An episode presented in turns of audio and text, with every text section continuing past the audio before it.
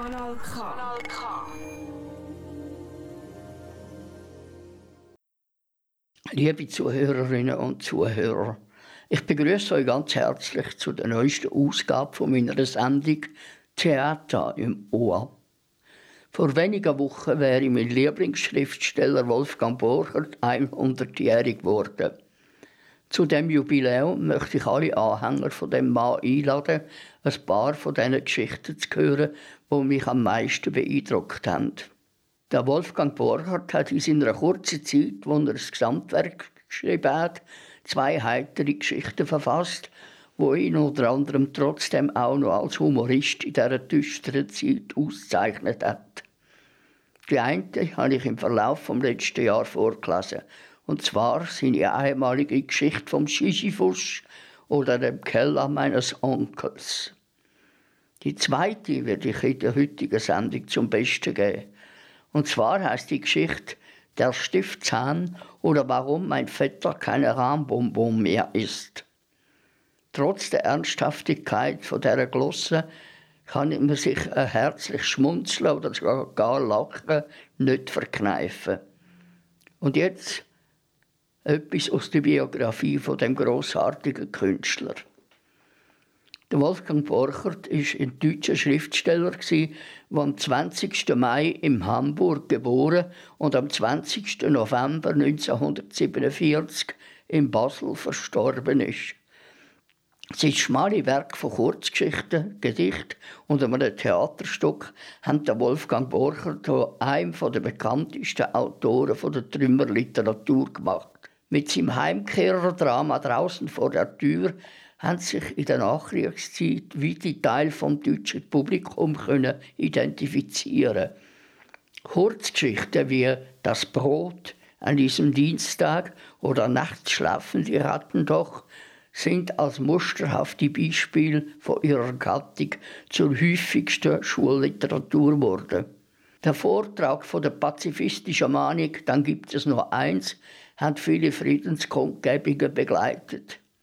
Der Wolfgang Borchert hat schon in seiner Jugend zahlreiche Gedichte geschrieben.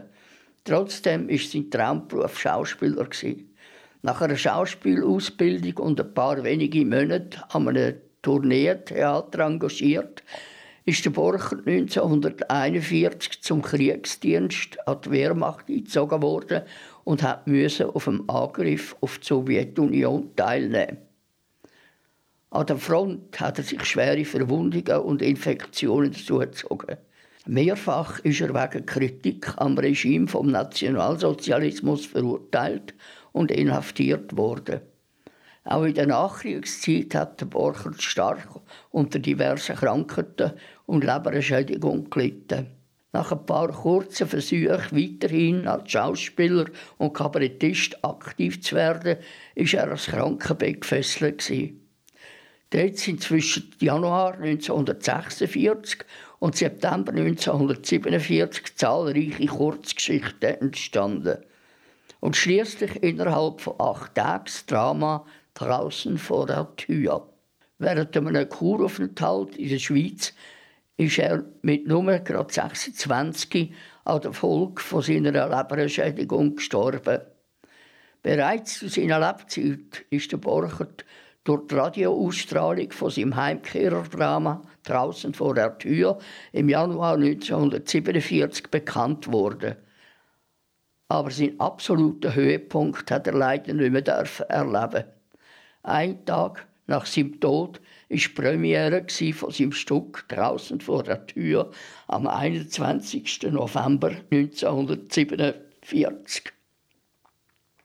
Und jetzt wünsche ich euch viel Vergnügen bei der Geschichte der Stiftzahn oder warum mein Vetter keine Rahmbonbon mehr ist.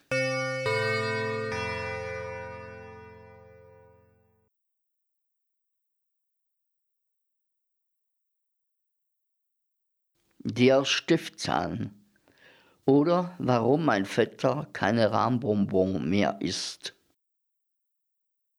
Es war ein niedliches kleines Kino und niedrig.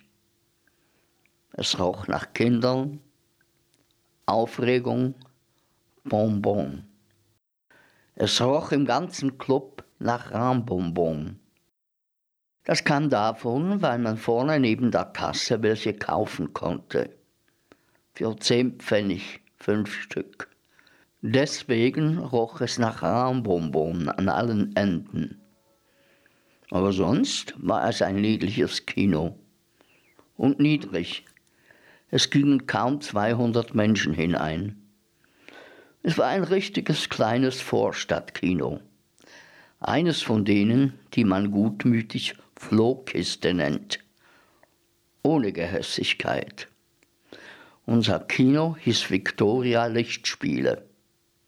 Sonntags nachmittags gab es Kindervorstellungen für halbe Preise. Aber die Rahmbonbons waren beinahe noch wichtiger. Sie gehörten dazu, zum Sonntag, zum Kino. Fünf Stück einen Groschen. So rentierte sich das auch für den Besitzer. Leider besaß mein Vetter 30 Pfennig. Das waren eine Unmenge Rahmbonbon. Wir waren die glücklichsten unter den 200 Kindern. Ich nämlich auch, denn ich saß neben ihm und dafür war er mein Vetter. Wir waren sehr glücklich. Das Leider kam erst später. Dann wurde es langsam und genießerisch dunkel. Das schmatzende Lutschgeräusch von 200 Mäulern flaute augenblicklich ab. Stattdessen wälzte sich ein Indianergeheul, Fußgetrampel und anhaltendes Pfeifkonzert durch das kleine Kino. Selige Freudenkundgebung allsonntäglich zum Beginn der Vorstellung. Dann war es dunkel. Die Leinwand wurde hell und hinten surrte etwas. Dann gab es auch noch Musik. Das Indianergeheul brach ab.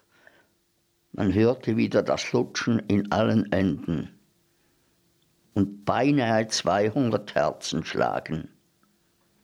Der Film begann. Hinterher kann man das nie mehr so genau auseinanderhalten.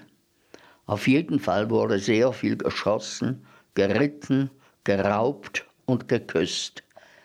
Alles war in Bewegung und vor der Leinwand 200 lutschende Zungen.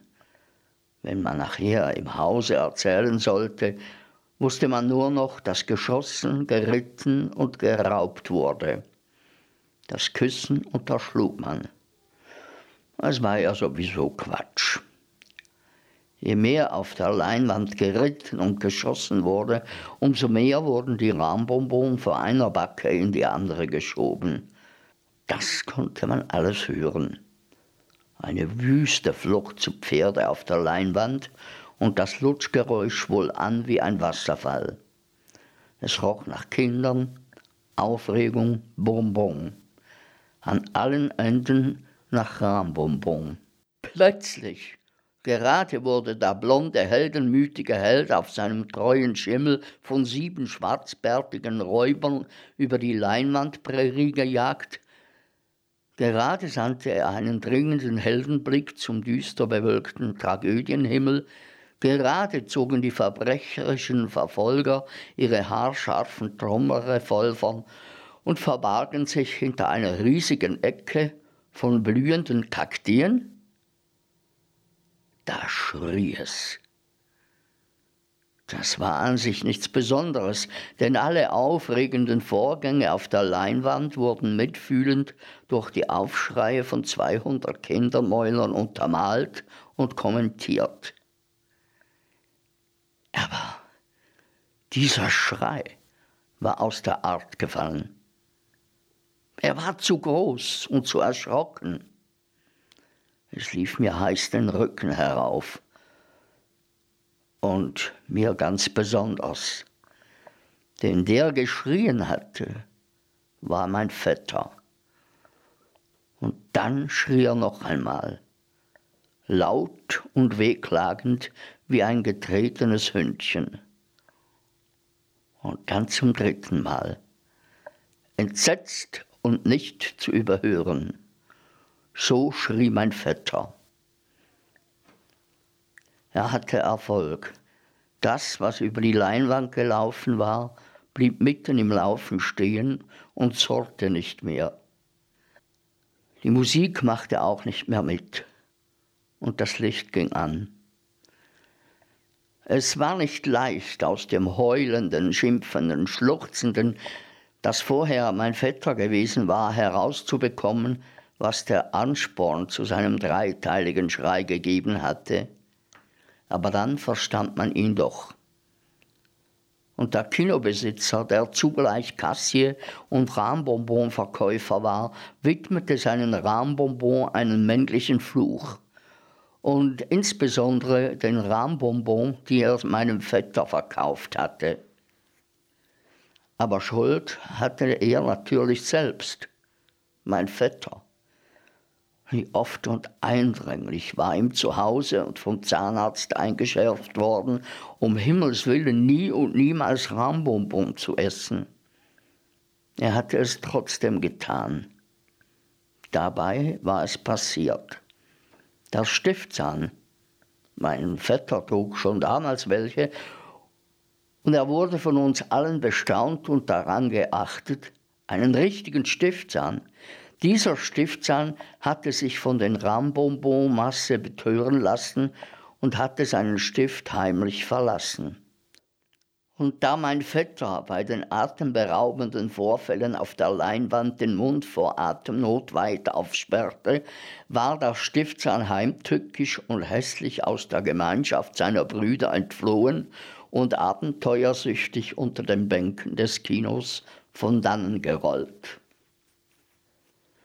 Nach zehn Minuten musste das Suchen aufgegeben werden. Der Stiftsahn hatte zu viele Vorteile für sich. Wer hätte sich erkühnen wollen, unter den dunklen Bänken, auf denen 200 Kinder hin und her rutschten, einen Stiftzahn wiederzufinden? Pfeifen und Rufen halfen erst recht nichts. Vielleicht hatte er längst als Herzklopfen machende Beute in einer fremden Hosentasche Unterschlupf gefunden. Jedenfalls war er weg. Es wurde wieder dunkel, die Leinwand wurde wieder hell und bewegte sich da weiter, wo sie stehen geblieben war. Und die Musik machte auch wieder mit. Und neben mir schwiegen schwermütig die tränenerstickten Reste meines vorhin noch so stolz lutschenden Vetters. Einmal geht alles zu Ende. Am ehesten eine Kindervorstellung im Vorstadtkino. Die Leinwand konnte nicht mehr, die Musik auch nicht. Sie waren überanstrengt. Deswegen machten sie Schluss. Aber dafür gingen zwei immer wieder überraschende Seitentüren vorne auf und ließen weiß und blendend den hellen sonntäglichen Sonntagsmittag in das Kino herein. In wenigen Minuten plapperten und klapperten die 200 aus den Türen und ihrem sonntäglichen Abenteuer an die sonntägliche Luft. Als allerletzte, mit verfinsterten Gemütern und dunklen Vorahnungen, mein zahnloser Vetter und ich. Wir sahen uns an, stumm und gefasst und beinahe männlich trotz unserer zwölf Jahre beinahe schon männlich. Mir kam es allerdings so vor, als ob in den Augen meines Vetters eine ungeheure Warnung für mich lauerte. Diese Warnung sagte, wenn du jetzt anfängst zu lachen, hau ich dich tot. Ich lachte nicht. Ich lachte erst fünf Minuten später dann aber umso ausführlicher.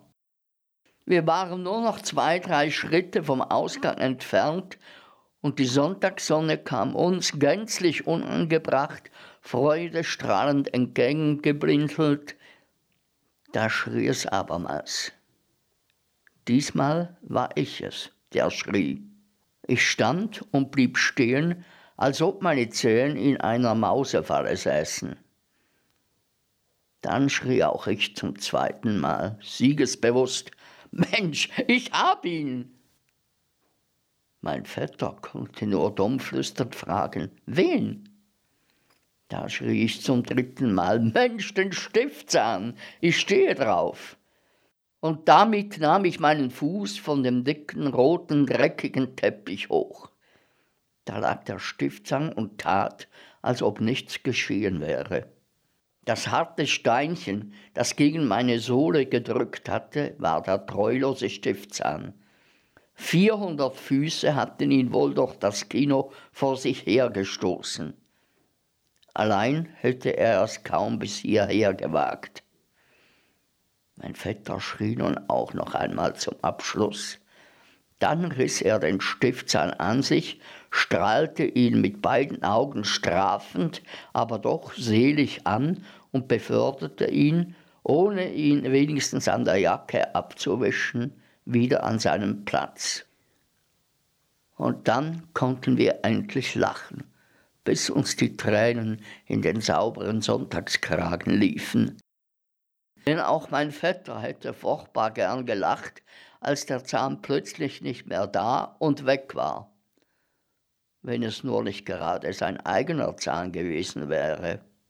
Aber jetzt war er wieder an Ort und Stelle und wir sahen nicht ein, warum wir uns jetzt nicht halb tot lachen sollten. Rahmbonbon hat mein Vetter nie wieder angesehen. Nicht mal angesehen. Ich kann das verstehen.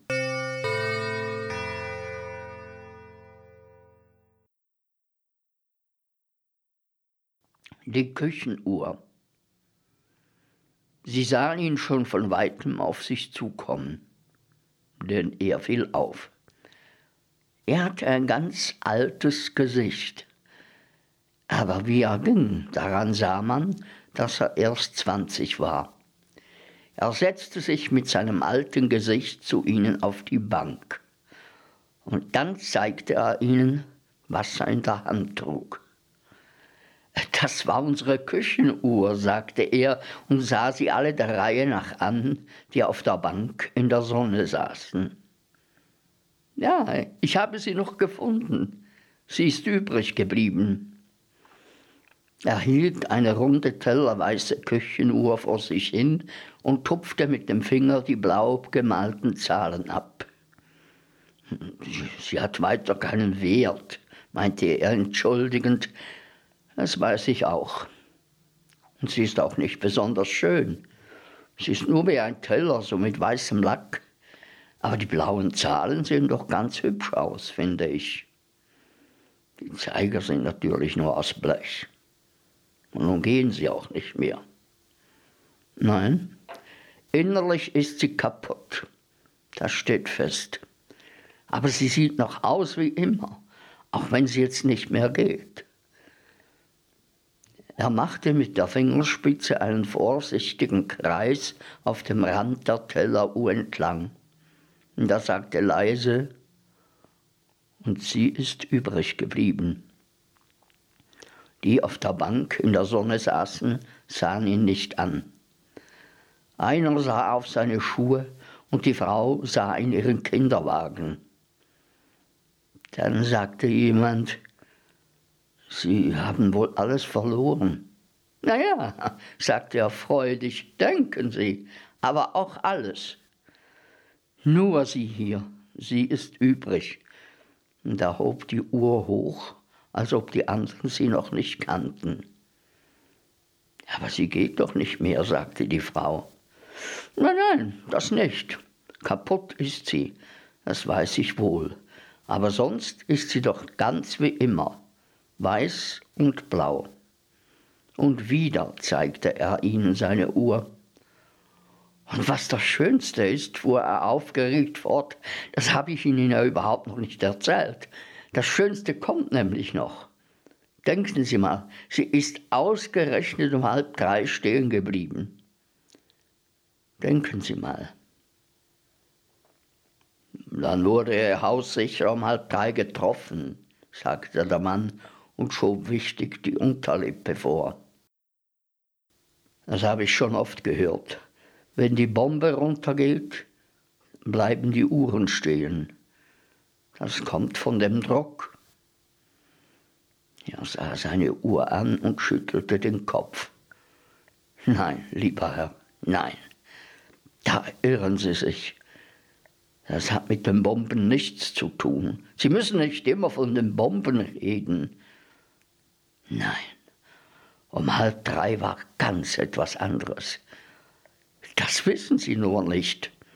Das ist nämlich der Witz, dass sie gerade um halb drei stehen geblieben ist und nicht um Viertel nach vier oder um sieben. Um halb drei kam ich nämlich immer nach Hause. Nachts, meine ich. Fast immer um halb drei. Das ist ja gerade der Witz. Er sah die anderen an, aber sie hatten ihre Augen von ihm weggenommen. Er fand sie nicht. Dann nickte er seiner Uhr zu. Äh, dann hatte ich natürlich Hunger, nicht wahr? Und ich ging immer gleich in die Küche. Und da war es fast immer halb drei. Und dann, dann kam nämlich meine Mutter. Ich konnte noch so leise die Tür aufmachen. Sie hat mich immer gehört.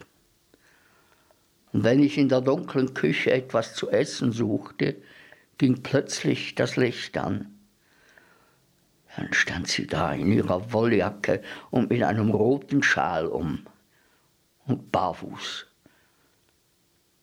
Und dabei war unsere Küche gekachelt. Und sie machte ihre Augen ganz klein, weil ihr das Licht so hell war. Denn sie hatte ja schon geschlafen. Es war ja Nacht. So spät wieder, sagte sie dann.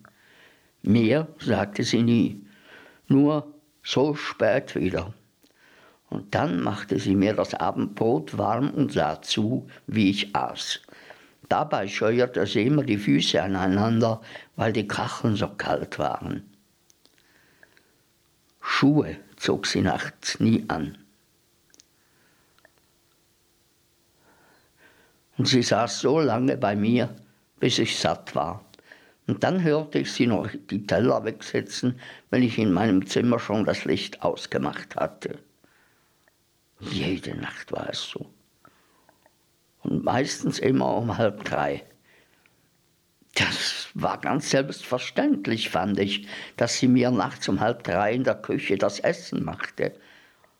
Ich fand das ganz selbstverständlich. Sie tat das ja immer. Und sie hat nie mehr gesagt als so spät wieder. Aber das, sagte sie jedes Mal, und ich dachte, das könnte nie aufhören. Es war mir so selbstverständlich. Das alles war doch immer so gewesen. Einen Atemzug lang war er still auf der Bank. Dann sagte er leise, und jetzt? Er sah die anderen an, aber er fand sie nicht. Dann sagte er der Lure leise ins weiß-blaue runde Gesicht, jetzt Jetzt weiß ich, dass es das Paradies war. Das richtige Paradies. Auf der Bank war es ganz still. Dann fragte die Frau, und Ihre Familie? Da lächelte sie verlegen an. Ach, Sie meinen meine Eltern? Ja, die sind auch mit weg. Alles ist weg. Alles. Stellen Sie sich vor, alles weg. Er lächelte verlegen von einem zum anderen, aber sie sahen ihn nicht an. Da hob er wieder die Uhr hoch und er lachte. Er lachte. Nur sie hier. Sie ist übrig. Und das Schönste ist ja, dass sie ausgerechnet um halb drei stehen geblieben ist. Ausgerechnet um halb drei. Dann sagte er nichts mehr. Aber er hatte ein ganz altes Gesicht. Und der Mann, der neben ihm saß, sah auf seine Schuhe. Aber er sah seine Schuhe nicht. Er dachte immerzu an das Wort Paradies.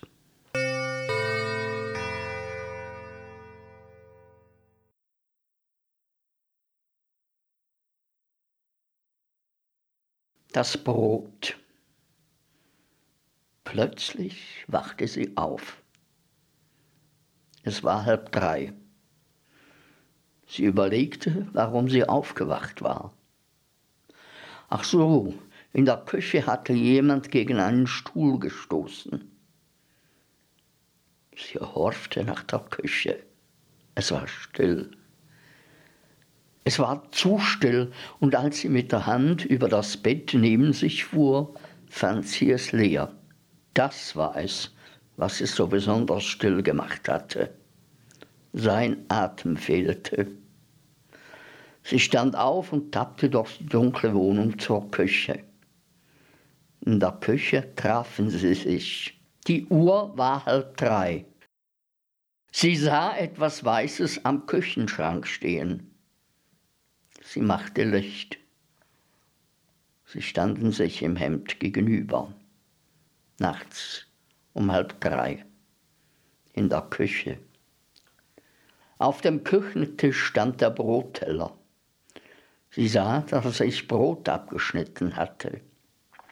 Das Messer lag noch neben dem Teller. Und auf der Decke lagen Brotkrümmel. Wenn sie abends zu Bett gingen, machte sie immer das Tischtuch sauber. Jeden Abend. Aber nun lagen Krümmel auf dem Tuch. Und das Messer lag da. Sie fühlte, wie die Kälte der Fliesen langsam an ihr hochkroch. Und sie sah schnell vom Teller weg. Äh, ich, ich dachte, hier wäre was, sagte er und sah in der Küche umher. Ich habe auch was gehört, antwortete sie, und dabei fand sie, dass er nachts im Hemd doch schon ziemlich alt aussah. So alt wie er war. 63. Tagsüber sah er manchmal jünger aus. Hm, sie sieht doch schon alt aus, dachte er. Im Hemd sieht sie doch ziemlich alt aus. Aber das liegt vielleicht an den Haaren. Bei den Frauen liegt es nachts immer an den Haaren. Die machen dann auf einmal so alt. Du hättest Schuhe anziehen sollen, so barfuß auf den kalten Fliesen. Du erkältest dich noch. Sie sah ihn nicht an, weil sie nicht ertragen konnte, dass er log dass er log, nachdem sie 39 Jahre verheiratet waren. Ich, äh, ich dachte, hier wäre was, sagte er noch einmal und sah wieder so sinnlos von einer Ecke in die andere. Ich hörte hier was, da dachte ich, hier wäre was. Aber es war wohl nichts. Sie stellte den Teller vom Tisch und schnippte die Krümmel von der Decke. Nein, es, es war wohl nichts, echote er unsicher. Sie kam ihm zu Hilfe. Komm an, das war wohl draußen. Komm an zu Bett, du erkältest dich noch auf den kalten Fliesen. Er sah zum Fenster hin. Äh, das muss wohl draußen gewesen sein. Ich dachte, es wäre hier. Sie hob die Hand zum Lichtschalter. Ich muss das Licht jetzt ausmachen, sonst muss ich nach dem Teller sehen, dachte sie. Ich darf doch nicht nach dem Teller sehen. Komm an, sagte sie und machte das Licht aus. Das war wohl draußen. Die Dachrinne schlägt immer bei Wind gegen die Wand. Es war sicher die Dachrinne. Bei Wind klappert sie immer. Sie tappten sich beide über den dunklen Korridor zum Schlafzimmer. Ihre nackten Füße platschten auf dem Fußboden. Wind ist ja, meinte er. Wind war schon die ganze Nacht. Ja, Wind war schon die ganze Nacht. Es war wohl die Dachrinne. Ja, ich dachte, es wäre in der Küche. Es war wohl die Dachrinne. Er sagte das, als ob er schon halb im Schlaf wäre aber sie merkte, wie unecht seine Stimme klang, wenn er log. Es ist kalt, sagte sie und gähnte leise. Ich krieche unter die Decke. Gute Nacht. Nacht, antwortete er und noch, ja, kalt ist es schon ganz schön.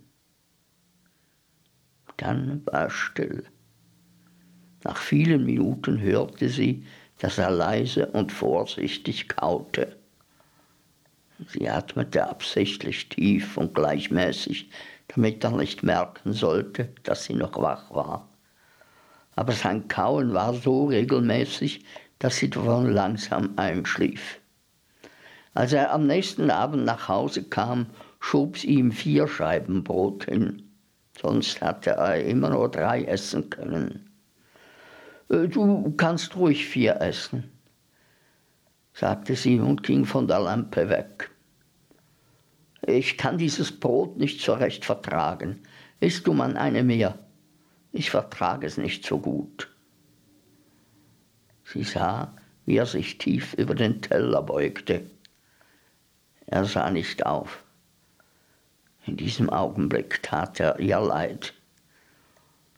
Du kannst doch nicht nur zwei Scheiben essen, sagte er auf seinen Teller.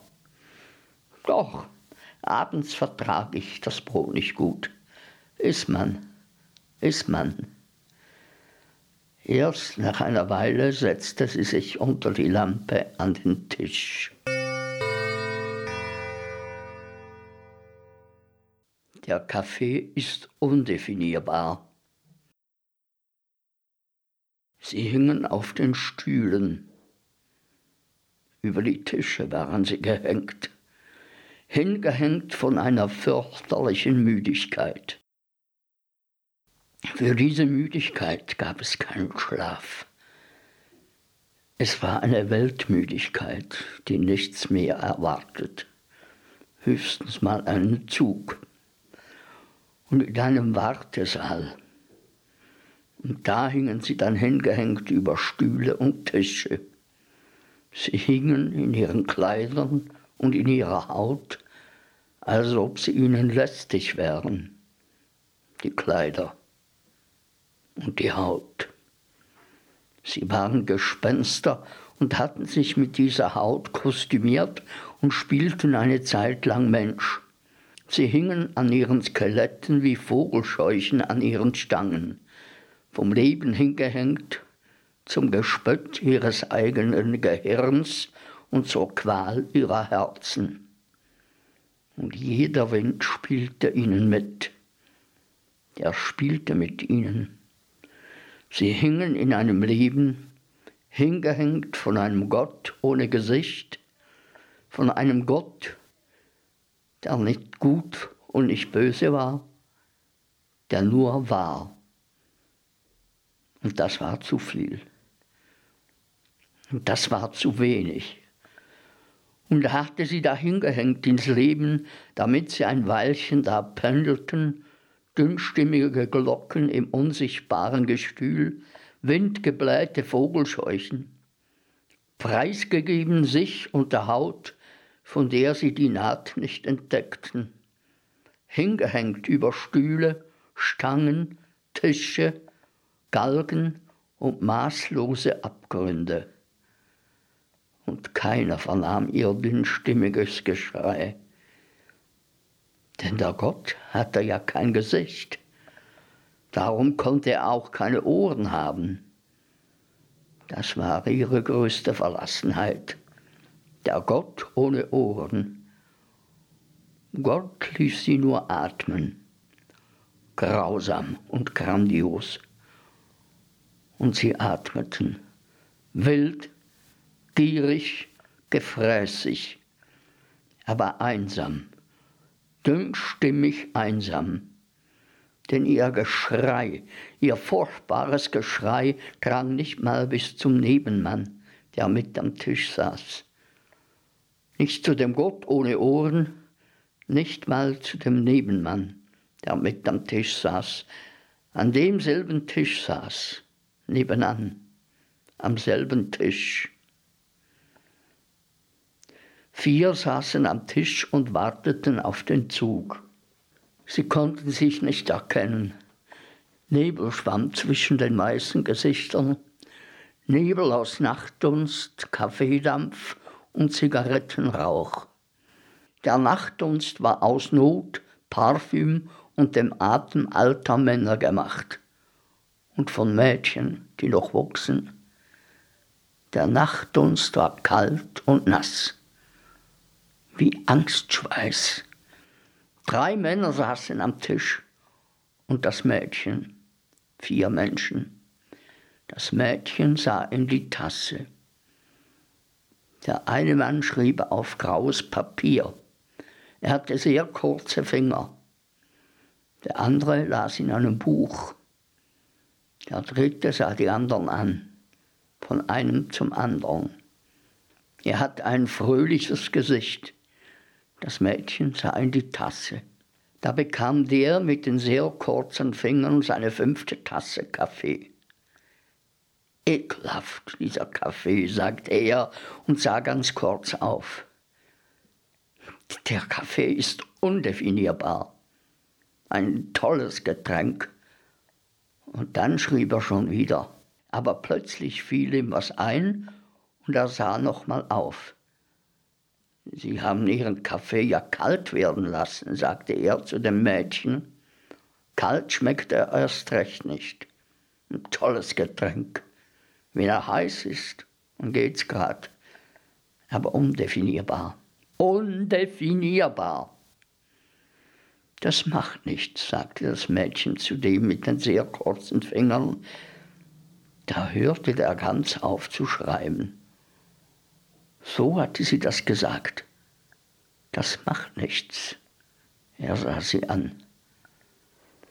Ich will da nur meine Tabletten mitnehmen mit dem Kaffee sagte sie verlegen und sah in die Tasse. Das macht nichts, dass er kalt ist. Haben Sie Kopfschmerzen? fragte er sie.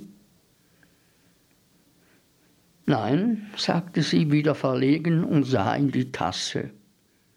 Sah so lange in die Tasse, bis der Kurzfingerige mit dem Bleistift zu trommeln anfing. Da sah sie ihn an ich muss mir das Leben nehmen. Und sie sagte das wie, ich fahre mit dem 11 Uhr Zug. Ich muss mir das Leben nehmen, sagte sie und sah in die Tasse. Da sahen die drei Männer sie an, der mit dem Buch und der mit dem fröhlichen Gesicht. Herrlich, dachte der, eine Verrückte, eine richtige Verrückte. Sie sind aber komisch, sagte der mit den sehr kurzen Fingern. Weil sie sich das Leben nehmen will? fragte der mit dem Buch und beugte sich interessiert über den Tisch. Nein, weil sie das einfach so sagt. Einfach so sagt, wie man Abfahrt oder Bahnhof sagt, antwortete der andere. Wieso? sagte der mit dem Buch. Sie sagt doch nur, was sie denkt. Das ist doch nicht komisch. Das ist doch sehr schön sogar. Ich finde das sehr schön. Das Mädchen sah verlegen in die Tasse. Schön? empörte sich der mit den sehr kurzen Fingern und machte ein entrüstetes Fischmaul. Schön, meinen Sie? Na, ich weiß nicht. Ich finde das. Sehen Sie mich an. Wenn ich nun einfach so sagen wollte, was ich denke. Wie? Was? Ich sollte heute Nacht hier 5000 Brote kriegen. 200 sind nur gekommen. Macht Manko 4000 und 8 mal 100. Und jetzt muss ich rechnen. Er machte sein Fischmaul und hob seinen Schreibblock hoch und warf ihn zurück auf den Tisch. Und wissen Sie, was ich jetzt danke? Das Mädchen sah in die Tasse. Der Fröhliche glotzte und grinste und schwieg.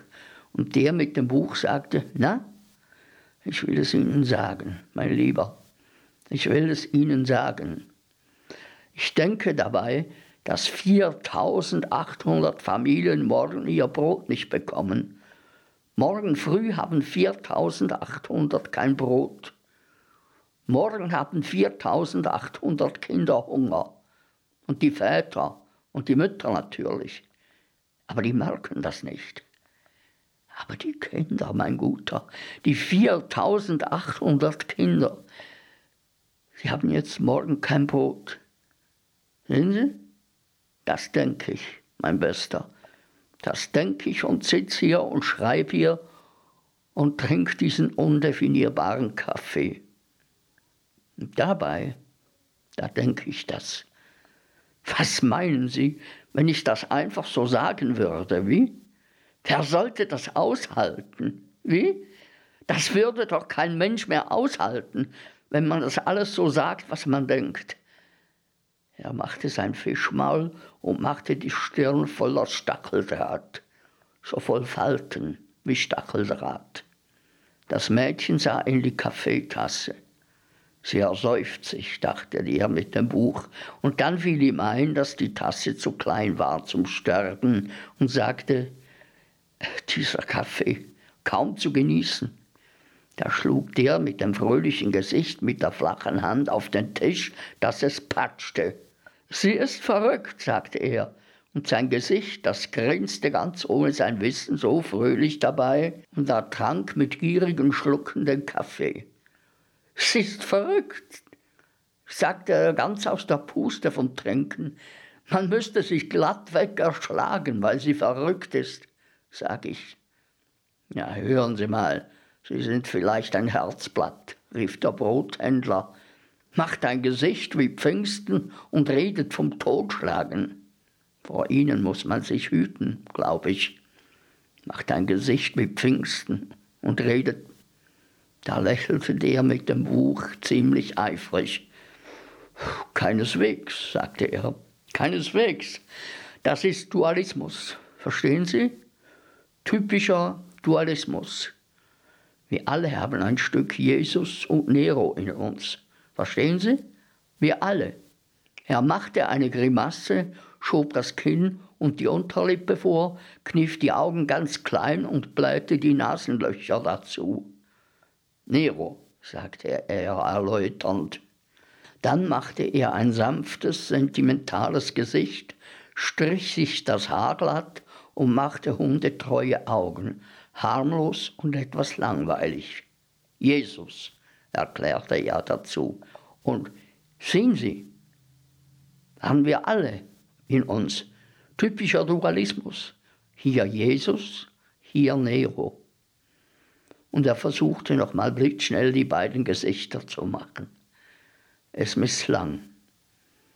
Vielleicht war der Kaffee so schlecht. Wer ist Nero? sagte der Fröhliche mit dummem Gesicht. Oh, der Name spielt keine Rolle. Nero war einer wie Sie und ich auch, nur dass er nicht bestraft wurde für das, was er tat. Und das wusste er. So tat er eben alles, was ein Mensch nur tun kann. Wenn er Briefträger oder Tischler gewesen wäre, hätte man ihn aufgehängt aber er war zufällig Kaiser und tat, was ihm einfiel. Alles, was Menschen so einfällt. Das ist der ganze Nero. Und Sie meinen, ich bin so ein Nero? fragte der Fröhliche. 50-50, hm, mein Lieber. Sicher können Sie auch Jesus sein. Aber wenn Sie das Mädchen da erschlagen wollen, dann sind Sie Nero, mein Lieber dann sind sie ausgesprochen Nero. Verstehen Sie? Wie auf Kommando nahmen die drei Herren die Kaffeetassen und tranken und legten die Köpfe in den Nacken und sahen an die Decke. Aber oben war nichts zu erkennen, und sie kehrten auf die Erde zurück. Der Brothändler sagte zum siebzehnten und zum achtzehnten Mal, der Kaffee ist undefinierbar. Der Kaffee ist undefinierbar. Der mit dem Pfingstgesicht aber wischte sich die Lippen trocken und platzte heraus. Sie sind auch verrückt. Ihr seid alle verrückt. Was geht mich Nero an? Oder der andere? Nichts, sage ich Ihnen. Nichts, sage ich. Ich komme aus dem Krieg und will nach Hause. Siehst du? Und zu Hause will ich mit meinen Eltern morgens auf dem Balkon sitzen und Kaffee trinken. Das habe ich mir den ganzen langen Krieg gewünscht. Morgens auf dem Balkon sitzen und mit meinen Eltern Kaffee trinken. Siehst du? Und jetzt bin ich unterwegs. Und da kommt diese Verrückte und sagt einfach, sie will sich das Leben nehmen. Das hält doch kein Mensch aus, wenn man das einfach so sagt. Ich will mir das Leben nehmen. Da sagte der Soldat, und der Brothändler nahm seine Augen aus der Unergründlichkeit seines Cafés hoch und machte eine, na was sage ich, Gebärde und sagte dazu, das ist ja meine Rede, sagte er, das ist ja doch dauernd meine Rede. Genau wie mit den Broten. Wenn ich das einfach so hinausposaunen wollte, wie? Morgen haben 4800 Kinder kein Brot. Wie? Wie wird ihnen denn dabei? Wie? Wer soll das aushalten? Das hält doch heute keiner mehr aus, meine Herren. Und er sah den mit dem Buch an. Und der Fröhliche, der aus dem Krieg kam, der sah den anderen auch an. Da stand dieser auf. Mit dem kleinen Finger knipste er ein paar Krümel vom Tisch und sagte dazu, Sie sind mir zu materialistisch, sagte er betrübt. Sie kommen aus dem Krieg nach Hause und wollen auf dem Balkon Kaffee trinken. Und Sie? Sie handeln mit Brot. Sie rechnen mit Kindern und Broten. Mein Gott, wer garantiert mir, ob Sie das auseinanderhalten? Wer weiß, ob Sie nicht auch mit Munition rechnen? Pro Kopf 30 Schuss. So war das doch immer im Krieg. Hm? Pro Kopf 30 Schuss. Na, und jetzt sind es Brote. Mein Gott, jetzt sind es zufällig Brote. Und er sagte betrübt, Gute Nacht. Sie sind mir einfach zu materialistisch. Mehr ist es nicht. Einfach zu materialistisch. Gute Nacht. Da rief ihm der Brothändler nach, haben Sie schon mal Hunger gehabt, werter Herr? Ohne mein Brot könnten Sie Ihre Bücher gar nicht lesen. Das will ich Ihnen nur stecken. Ohne Brot nicht. Und ohne Munition geht's auch nicht. Wie? Ohne Muni geht's auch nicht, werter Herr. Und er sah den Soldaten dabei an. Und der schoss nun auch noch auf den Buchmann und beugte sich vor, um zu sehen, wie er traf. Wie Nero, dachte der Buchbesitzer und starrte ihn an ganz wie Nero. Der Soldat Nero fuhr ihn an, waren Sie überhaupt mal im Krieg? Sie? Waren Sie schon mal im Krieg? Wenn Sie erst mal in Krieg kommen, dann wollen Sie nachher auch nichts weiter als auf dem Balkon sitzen und Kaffee trinken. Weiter wollen Sie dann nichts. Das sage ich Ihnen, mein Lieber. Der Buchbesitzer sah die beiden an und klopfte sich mit seinem Buch betrübt auf die Lippen. Dann trank er im Stehen die Tasse leer. Und die anderen zwei tranken auch. Undefinierbar, sagte der Brothändler und schüttelte sich. Wie das Leben, antwortete der Mann mit dem Buch und verbeugte sich freundlich zu ihm. Und der Brothändler verbeugte sich freundlich zurück und sie lächelten höflich über ihren Streit drüber. Und jeder war ein Mann von Welt. Und der Buchmann war heimlich für sich der Sieger. Und darüber wollte er lächeln. Aber da riss er den Mund auf zu einem furchtbaren Schrei. Aber er schrie nicht. Der Schrei war so furchtbar, dass er ihn nicht fertig brachte. Er blieb ganz tief in dem Buchmanns stecken. Nur der Mund stand weit auf, weil ihm die Luft ausging. Der Buchbesitzer starrte auf den vierten Stuhl, wo das Mädchen gesessen hatte. Der Stuhl war leer. Das Mädchen war weg. Da sahen die drei Männer auf dem Tisch ein kleines Glasröhrchen. Es war leer. Und das Mädchen war weg. Und die Tasse, die Tasse war leer. Und das Mädchen war weg.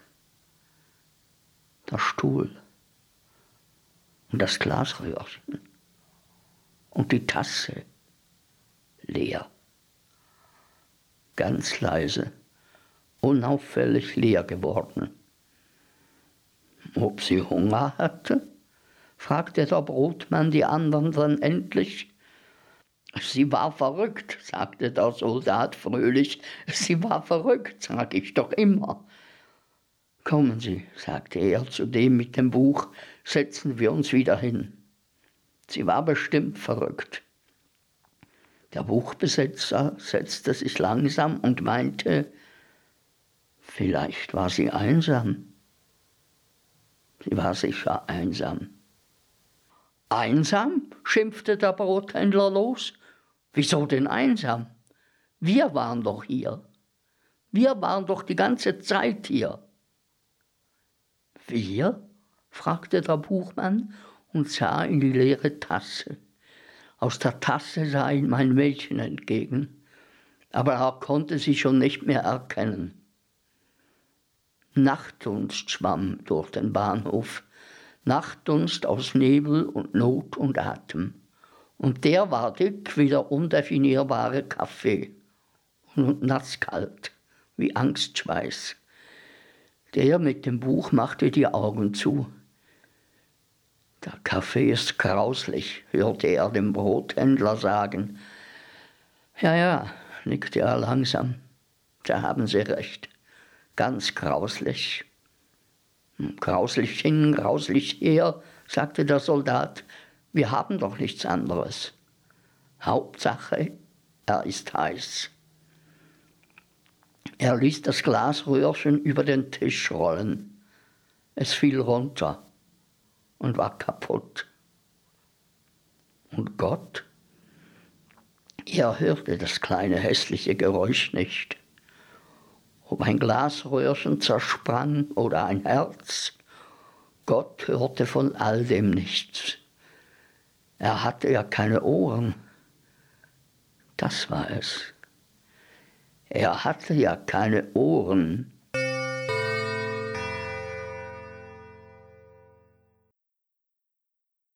Ja, liebe Zuhörerinnen und Zuhörer, das wäre es wieder einmal gewesen von meiner neuesten Sendung Theater im Moa. Ich hoffe, es hat euch ein bisschen gefallen, auch wenn die Geschichten wirklich sehr, sehr nachdenklich stimmen. Aber das gehört eben genauso zum Leben wie der Humor. Und wie ich ja bewiesen habe, hat der Wolfgang Borchert eben auch Humor gehabt äh, als Beweis die zwei Geschichten, Sisyphus oder der Kellner meines Onkels. Und eben die andere, die ihr heute gehört habt, warum mein Vetter keine Rahmbonbon mehr ist. Ich wünsche euch eine gute Zeit, bleibt gesund und schaltet wieder ein, wenn es heisst Theater im Ohr. Kanal K. Richtig gutes Radio.